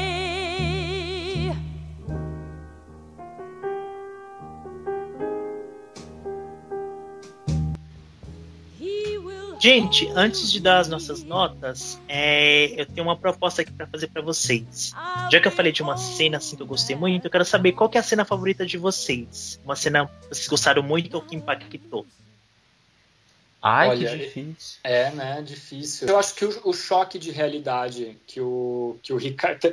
Porque é um choque de realidade tanto para o Ricardo quanto para o Felipe nesse momento. Quando o Ricardo chega naquela festa com as amigas dele e ele vê a, a Isabela beijando o Felipe, e aí ele descobre que os ah. dois não, não só se conheciam, como eles estavam namorando, como eles estavam ficando. Eu acho essa cena tipo uma das cenas mais fortes para mim, porque ele despejou ali na cara do Felipe tudo que ele tinha que falar ali, tipo na hora. E da mesma forma, tipo, o Felipe tentou não consertar as coisas, mas é, ele, ele quis tentar sair por cima, entendeu? Ele quis tentar mostrar pro Ricardo que tudo não passava, tipo, da cabeça dele, de uma, de uma questão de idealização dele. Então eu acho que foi um, um choque de realidade tremendo para esses dois personagens. É, essa cena da festa. Quando, quando o Ricardo vê os dois se beijando. Mas, mas, você, mas você percebeu que o Ricardo ele ficou. O Ricardo não, o Felipe, ele, ele não só ficou chocado, mas ele, ele deu um passo para trás no sentido assim, ele sabia que ele estava fazendo uma. Aham. uma- ele, ele- ele sabia que, que, que ela era amiga dele já, ele já Sim, sabia disso é. logo no filme. E, eu, e, o- e o Felipe ele fica meio calado ali, porque ele sabe que ele foi canalha na história, Uhum, entendeu? sabe, é, Porque- ele sabe que ele fez merda. Tipo, caiu por terra Sim. tudo ali, entendeu? Tá E aí- detonando o. Nossa, coitado, né? Tóxico. Tóxico pra caramba. Tadinho. Ai, gente, a minha cena, eu tô pensando agora aqui, tá? Eu não, não preparei isso, mas acho que uma das cenas do filme que eu mais gosto é bem no final, quando o namorado da Isabela chega na festa e a festa já acabou. E, e eu acho muito bonito aquele diálogo que depois emenda no monólogo do final, né? Que ela fala pra ele assim: Você chegou muito tarde. Sim, E aí ela tá, dizendo, ela tá dizendo aquilo tanto literalmente quanto, né? Ela fala assim, eu, eu já nem sei se eu sou mais a mesma pessoa. Eu acho tão bonito aquilo. E, e agora eu tenho que fazer a defesa da Isabela, né? Porque agora eu descobri que ela é, ela, Isabela me representa. Então essa é, É, eu a- escolho essa cena. A minha cena favorita é, é a cena quando toca a Claire de Lune, do Debussy, né? Que é uma música clássica, de piano, muito linda, muito. que, que, é, que é- acaba sendo um clichê porque ela toca em inúmeros filmes de romance, já, já ouvi ela milhões de vezes em outros filmes. Mas é, é a cena do filme que me faz chorar e eu revi hoje para gravar o podcast, hoje de manhã, e eu chorei exatamente nessa mesma cena. Porque é o momento em que logo no comecinho o Ricardo tá descobrindo o amor que ele tem dele pelo Felipe e aí mostra eles indo para vários lugares tomando um café ele mostra eles numa banca de jornal sentado conversando e mostra o Ricardo apresentando o universo dele pro Felipe e, e o Felipe entrando naquele mundo assim sabe e deixando se levar sem Todo saber as né, consequências também. é Uhum. sem saber as consequências daquilo né e, é, e aí entra aquela questão do da responsabilidade afetiva, né? Sim. E essa cena, é- eu choro, gente, sério. Eu, eu chorei de novo, exatamente na- igual na primeira vez, assim. E e aquele momento que eu falo, gente, é, é isso, sabe? É, é isso que eu quero, assim, sabe, na minha vida. Gente, eu chorei muito com esse filme, vocês não têm noção. Sério, gente? Eu juro pra vocês, eu, eu me surpreendi. Eu tô falando isso, eu tô, eu tô abrindo isso pra vocês, porque foi realmente uma surpresa muito grande pra mim. Eu me deixei muito levar por esse filme, justamente pela questão que eu havia falado em como esse filme me fez pensar sobre o amor, entendeu? Como ele me tocou dessa forma. Então eu fiquei muito emocionado em várias cenas, várias cenas, foi muito bonito. Nossa, e só, só, só uma última o- observação, uma cena que eu, que eu achei muito, muito boa, assim, que eu, que eu dou altas risadas, né? Eu falei a cena que eu chorei, a cena que eu dou altas risadas, é a cena, é, o fin, é a conclusão dessa cena que eu falei no final, que eles estão numa quadra de basquete, e aí ele, o, o Felipe fala que tá cansado de basquete e tal, ele precisa passar em casa para tomar o banho, né? Porque eles vão no cinema. Daí o Ricardo fala assim, é. Não, aí o Ricardo fala assim, é, ah, a gente pode ir para sua casa e tal, eu posso ir também. Daí a gente toma um banho lá. Assim é bom que eu conheço o seu quarto. Gente, eu amo, eu amo muito. E, é- e é muito real, porque é exatamente assim, né? Quando a gente tá interessado em alguém e a gente já tá conversando com a Uhum. pessoa, e tem aquele momento que a gente fala assim: Ah, mas você não quer me levar pra sua casa? Eu adoraria conhecer seu quarto. Quem nunca, né, gente? América? Ah, não, eu, eu- já sou mais direto que isso, já. Gente. Já falou, ah, você, você não, você, você não quer ir pra sua casa? Ah, vamos dar um pulo na farmácia antes. Gente, que Eu tô pesado. brincando, eu tô brincando, gente. América que o diga, né? Eu não sei do que vocês estão falando, mas eu sei que o nosso querido ouvinte Stefano pediu uma música, Quero Ser Justo, do Caetano Veloso. Então, vamos ouvir, toca aí, DJ. Disse que vinha e veio lá do norte, o mar nos olhos. Era noite sem vento e eu nem criei na minha sorte. Houve curiosidade, um calmo susto, alguma palidez por trás do ouro do seu rosto. Quero ser justo. Bom, e agora a gente chegou no final da nossa nosso filme do mês, onde a gente dá aquela notinha básica, a gente dá uma notinha pro filme, uma a cinco arco-íris, né, aquela notinha básica, linda, fofa e colorida que a gente gosta de dar. É, e as nossas considerações finais. Então, bora aí, Thomas, pode começar. Tá. Ah, gente, eu vou dar quatro arco-íris e meio para a música Para Morrer de Amor. É... Ah, gente, eu gostei muito desse filme. Eu achei ele, ele foi muito surpreendente para mim. Ele me conquistou assim desde o começo. Eu me deixei levar, eu me permiti me deixar levar. Eu fiquei muito sentido de não conhecer a peça antes, porque eu queria muito saber como era o texto desse filme na peça também. Mas até foi bom, porque eu consegui tipo, ver o filme de uma forma mais crua, sem aquela expectativa de, de ter visto a peça primeiro. Então, eu, eu vai ser quatro arco-íris e meio, porque eu achei um filme muito bem feito e, assim, ele, ele atendeu a tudo que ele foi proposto. Eu adorei, eu adorei demais. Você, Américo? Ah! é, eu vou dar quatro arco-íris e meio também, porque eu, eu fui muito cativado pelo filme por diversos motivos que eu já enumerei ao longo do episódio, mas só para repetir rapidinho, eu acho que é um elenco muito cativante. É, os temas que o filme traz, acho que tem um esforço aí de falar sobre temas que são muito importantes hoje em dia, né? Falar de amor hoje em dia por si só já é muito importante. E, e rola sim essa identificação com, com, com o universo dos personagens por mais que muitas pessoas possam dizer que é um universo de gente branca sem problemas, é, eu acho que é um filme que dialoga assim com, com os tempos de hoje. Talvez até o público-alvo nem seja, talvez sejam pessoas até mais novas do que nós, mas conseguiu conversar comigo, assim, eu fui muito... É, mas eu, é justamente isso, ele consegue dialogar de uma forma muito honesta, uhum. entendeu, sabe? Ele não fica, tipo, cafona em nenhum momento, ele não... Sabe, não é aquela coisa que você fala, ah, isso não me representa, é. entendeu? Não, em nenhum momento. Quando ele fica cafona, ele, ele, fica cafona de propósito, isso que eu acho é, divertido. sim, sim. Uhum. E você, Ricardo? Eu eu fui com muita expectativa ao filme, porque, como vocês já conhecem minha história, eu, eu tenho uma relação muito próxima, muito íntima, quase de.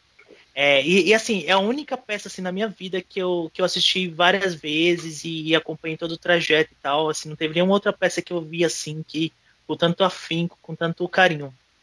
É, e aí eu, eu assisti o filme a primeira vez e eu gostei muito, eu fiquei muito emocionado. E com, toda vez que eu vi uma fala que tinha no filme que era da peça, eu ficava gritando. Ah! é, mas é, ao, ao, final do filme eu fiquei com a sensação assim, é, porque assim o finalzinho do filme, bem no finalzinho mostra que eles estão num, num espaço vazio lendo uma peça e meio que é, é, tipo um filme do Christopher Nolan, né? Você não sabe se tudo aquilo foi uma peça escrita pelo, pelo próprio Ricardo e, e, e, ou se realmente tudo aquilo aconteceu, né? Eu fiquei com essa. Gente, será? Assim, né? Metalinguagem. Né? Sim, é, eu, eu achei. Eu, eu achei meio, meio assim, gente, será que é isso? É, mas não é nessa questão, a questão é que é, eu acho que eu, eu esperei mais músicas, eu acho que eu esperei mais. É, eu acho que eu esperei chorar mais. Eu acho que eu esperei. Eu esperava sair do filme arrasado, assim, no sentido assim, de, de, sair em lágrimas, aos prantos, querendo, querendo cortar os pulsos como eu saí da peça, porque a peça acabava eu só queria cortar meus pulsos. É, e eu não saí com essa impressão. Eu gostei muito do filme. Eu, eu gostei de, de, de, muita coisa assim dos personagens coadjuvantes, é, da direção do, do, Rafael Gomes e dos personagens, é claro, do, do, do trio, do Caio assumiu o papel do Felipe. É, mas para mim a peça ainda ela, ela, ela, ela é superior. Sim. É, são, são, são, são coisas totalmente diferentes, né? Audiovisual e, e, e, e teatro, mas é, eu acho que a peça ainda me ganha mais como espectador do que o filme. Então por isso a minha nota vai ser 4. Quatro arco-íris. O Ricardo é o único que sabe fazer, né? Ele deixa pra falar a nota depois do argumento. É, né? Adoro, eu tô Total, aqui. total. Eu tô Gente, aqui. mas é, mas é assim, vocês têm que fazer o suspense, né? Vocês não podem dar nota de cara já. Ai, mas eu Legal adoro. logo, né? Gente, então a nota do nosso podcast, que na verdade é a média dos três, é 4,3. Eu quero aplausos. Mais alto. Mais aplauso. Olha, tá ótimo. É, que é uma boa nota. Ah, vamos pro último pedido dos ouvintes de hoje? Gente, o último pedido dos ouvintes é o da ouvinte Isabela, nossa queridíssima, que pediu You Say It, do Fontaines DC. Toca aí, DJ.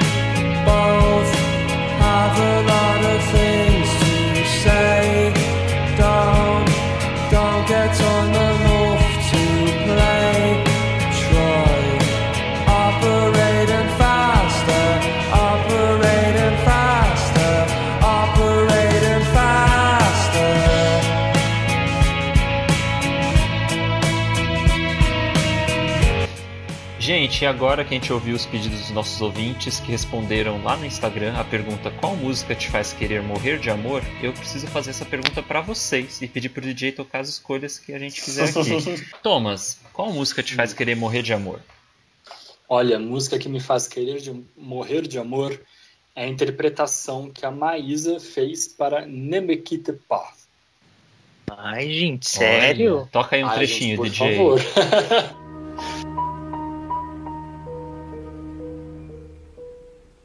Ne me quitte pas,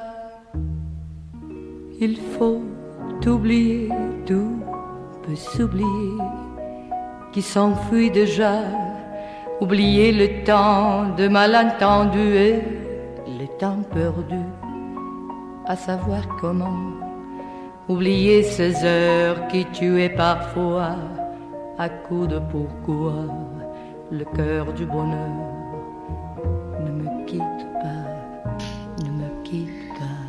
Pesado, pesado. Ela, tá, ela tava morrendo de amor quando ela tava cantando isso. Tipo, é nítido, né, gente? Sim, sim. E você, Américo, qual que é a sua música que te faz querer morrer de amor? Nossa, várias, né?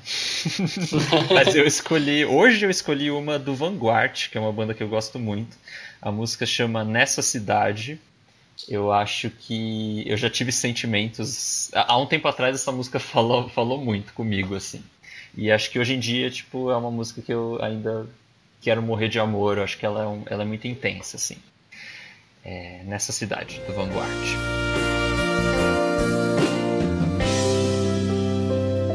Nessa cidade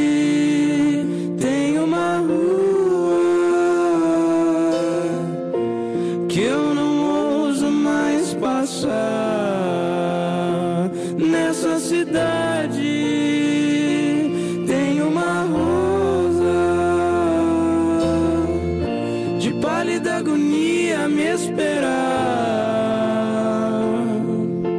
E você, Ricardo? É, se você pretende saber quem eu sou, eu posso lhe dizer. Ai, gente, eu amo, eu amo assim. Eu, eu, eu, eu, eu aprendi a gostar, eu aprendi. Depois da peça, é, eu aprendi a gostar e a entender que o Roberto Carlos é, é um dos maiores românticos assim que já existiu. Assim. Então, essa é, é a minha sacada, minha música para morrer de amor. Roberto É. Carlos, As Curvas da Estrada de Santos. Se você pretende saber quem eu sou, eu posso lhe dizer. Entre no meu carro, na estrada de Santos, e você vai me conhecer.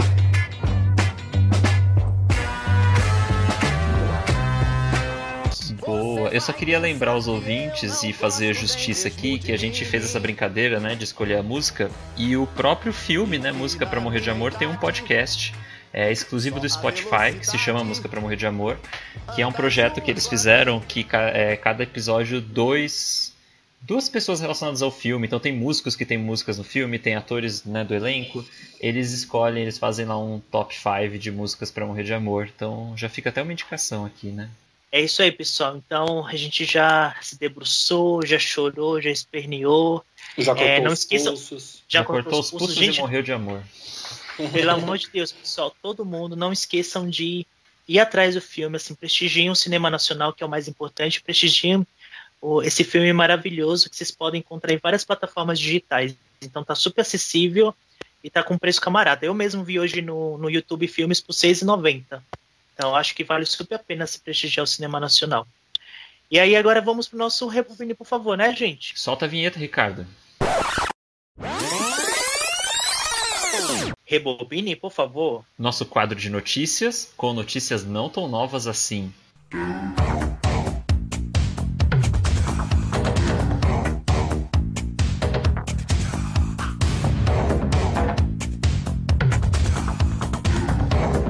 Johnny Depp finalmente é demitido de Animais Fantásticos e Onde Habitam 3. Com isso, o filme foi adiado para julho de 2022. E aí, meus caros, o que vocês acham dessa notícia? Nossa, mas o que, que ele fez pra ser mandado embora, né? pra ser demitido. Então, ele filme? foi, ele foi, ele foi acusado, e ainda está sendo, né, de agressão, Olha. né, da Am- Amber Heard. É, e aí ele fala que não, que não bateu, mas ela, isso já foi pro tribunal e, e até agora não tá, tá, tá se vendo aí. Mas já, já havia toda uma polêmica, né? Porque os fãs não queriam e a JK Uhum. defendeu ele nas redes sociais e ficou feio pro JK. Sinceramente, eu só trouxe essa notícia aqui porque eu fiquei pensando, é, para mim essa franquia nova do Harry Potter já era já não deu certo, gente. Para mim já era para ter acabado já, porque o primeiro filme tá é legalzinho, dá para assistir. Agora o segundo filme, gente, é uma porcaria, é ruim, é, é, é, um, é um dos piores roteiros que eu já vi na minha vida. É, nossa, é tanto que assim, não só eu tô falando, não só eu tô falando, mas vários fãs não gostam. A bilheteria foi péssima, foi muito abaixo do esperado, porque as pessoas não gostaram mesmo. E não só o fato do Johnny Depp estar no filme que foi muito criticado, né? Não Ah, sei, gente. vai faz mais tipo. sentido, é, Então, mas, é, Não, mas vai fazer ele, ele, é, ele é o sentido. filme todo. O filme todo Uhum. só, só existe por causa desse vilão dele. Então, do personagem. Então você vai colocar um outro ator e aí eles vão inventar uma desculpa. Ai, gente, olha, não, não faz mais sentido, sério. Já nasceu pra ser fracasso, já, né?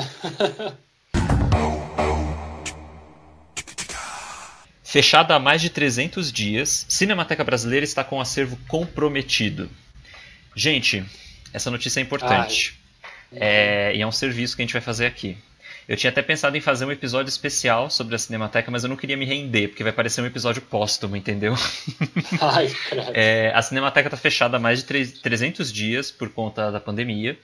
É o maior acervo de audiovisual da América Latina. É um lugar que, além de ser né, uma sala de cinema, um museu, né, presta serviço de preservação, de restauro e difusão de audiovisual. E tem mais de 250 mil rolos de filmes que podem entrar em combustão se não tiver manutenção. A manutenção. Mas por que, que ele, o que eu não entendo é por que, que eles não estão fazendo essa manutenção? Entendeu? porque o governo federal estava querendo sucatear a Cinemateca, pelo Sim. que eu entendi, e a pandemia, de certo modo, atrasou esse sucateamento, ao mesmo tempo que, por estar com as portas fechadas, sem funcionários, está correndo esse risco de né, automaticamente. Pode virar um caso do Museu Nacional de novo, sabe? Que É, pegou sim. fogo por, por Aham. conta do, do descaso, assim. Estou muito preocupado. Gente, mas, mas, mas é isso que o governo quer, que pegue fogo. Oxi, É. gente, vocês, acham que ele se preocupa? Ele quer que pegue fogo e, e acabe logo com tudo. Porque assim, o, o Bolsonaro ele já queria levar, transferir a Cinemateca para Brasília, porque transferindo para lá ele ia ter controle, e com esse controle, o que, que ele quer dizer com isso? Não, eu vou, vai ficar aqui comigo e eu vou fazer o que eu quiser, e é isso. Pronto. E aí, como, como não, não- ficou esse impasse, vai, não vai, acabou não indo, acabou continuando em São Paulo, só que daí, continuando em São Paulo, o que acontece? As empresas que fornecem, a empresa que fornece energia, o contrato venceu, eles não renovaram, então, pra, pra- se eu não me engano, eles estão sem energia, e sem energia elétrica, eles não têm como manter o, a refrigeração dessas, desses rolos de filme, que, que garantem a, a durabilidade e, e, e aí não acabam não se é, deteriorando nem, nem, nem queimando, né? Que, que pode acontecer, entrar em combustão.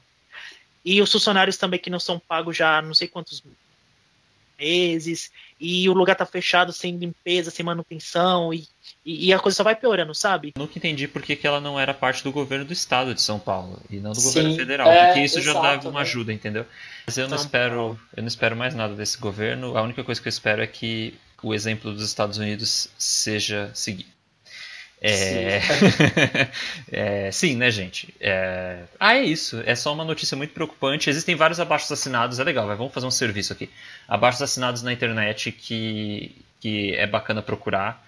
Tem uma thread no, no Twitter, acho que a gente pode retweetar no, no Instagram, do, no Twitter da última sessão. Sim. Porque essas, esses abaixos assinados, não sei até que ponto isso ajuda, mas o que a gente pode fazer é isso, né? A gente não tem condição de fazer muito mais que isso agora. Gente, nós vamos agora para o nosso próximo quadro, que é o Depois da Sessão. É isso aí, depois da sessão é aquele quadro que você escuta as nossas indicações ou desindicações. Lembrando agora que as nossas indicações têm nota, né? A gente vai dar, vai classificar elas até para vocês mesmos entenderem se são indicações ou desindicações. Quem quer começar? Ah, posso pegar um, um gancho aí? Sim, vai lá. Ah, não, eu queria desindicar a Tenet, né? Vamos, vamos seguir a campanha de desindicação de Tenet. Não, mas não, eu só queria reiterar algumas coisas que o Ricardo falou na edição passada e complementar com algumas coisas aqui. Mas, ó, gente, curiosamente, eu até não, eu até não falei isso pro Américo, mas o filme, ele, ele melhorou no meu conceito, para mim, depois de alguns dias, tá? Bom, eu saí do cinema odiando Tenet, eu fiz questão de assistir no cinema, eu assisti ele numa sessão que só tinha eu e mais uma pessoa. Foi bem triste até, foi bem. É, e foi muito desolador, Ricardo. Eu não sei como é que você se sentiu voltando pro cinema, né? Agora nessa época. Mas para mim foi bem desolador. Eu dei uma choradinha no começo, assim. Porque, poxa, você vê um lugar em que a gente gosta tanto, em um lugar que significa tanto pra gente, resumido aquilo, sabe? É claro, é necessário que tenham assim, os cuidados pessoais, os cuidados principais, toda a monitoração da equipe que trabalha no cinema, mas você vê, pô, uma sexta-feira à noite, sabe? Um filme, tipo, que estaria bombando em circunstâncias normais. E duas pessoas na sala para assistir aquele filme e mais ninguém dentro do cinema. Eu achei que foi, foi bateu errado para mim, assim, foi bastante triste. Eu fiquei muito, eu fiquei muito sentido de ver o cinema nessa situação. Mas enfim, eu, eu saí do cinema odiando o filme, assim, xingando o Christopher Nolan total.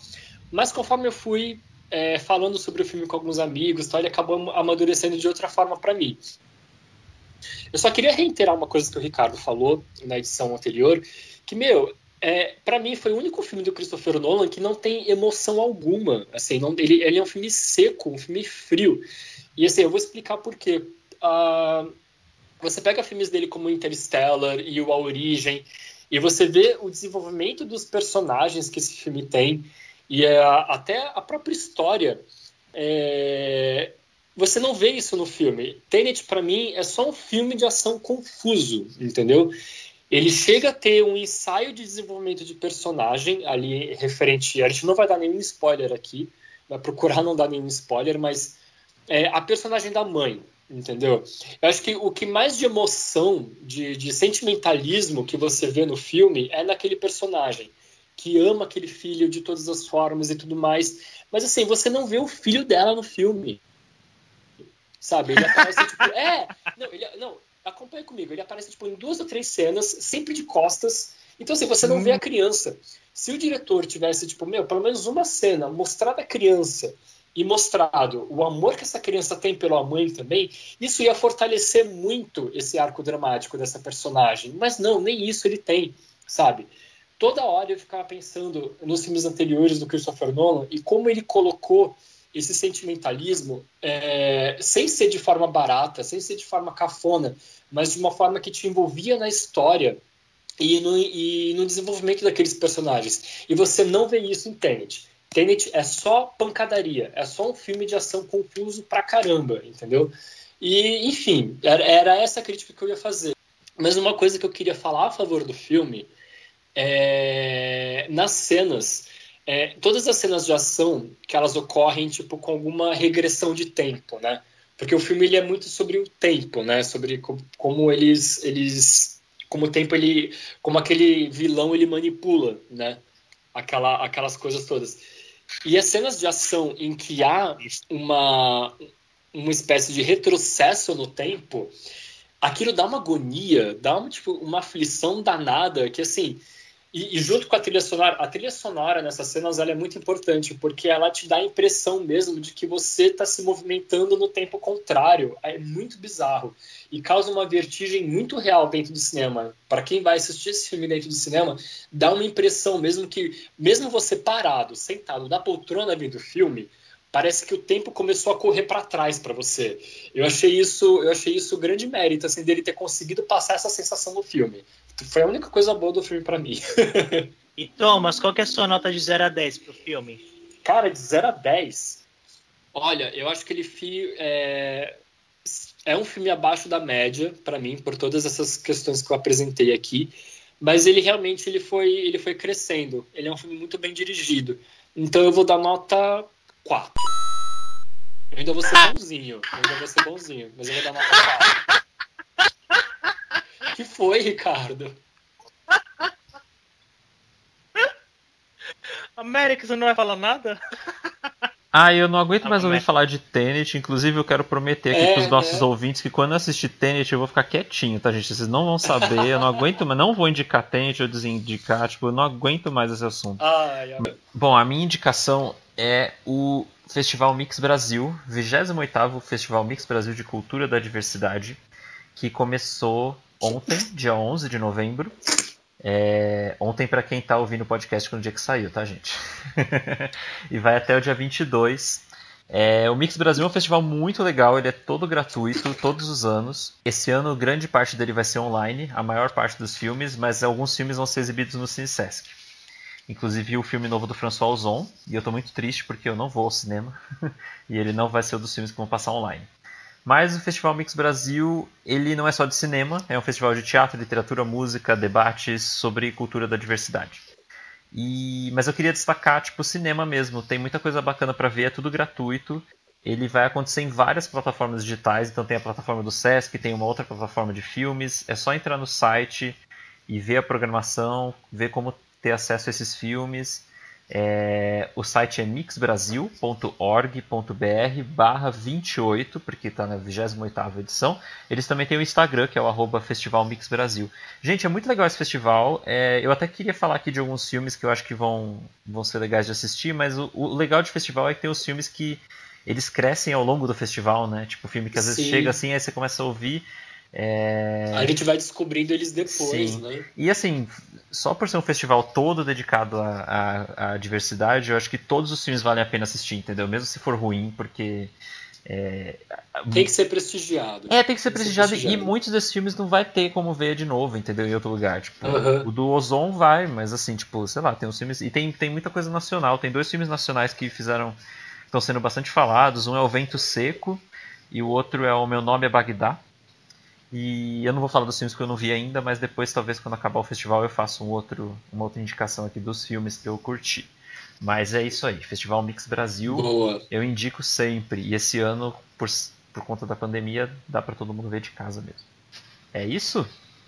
É isso, pessoal. Esse foi o Última Sessão. Última Sessão. Última Sessão.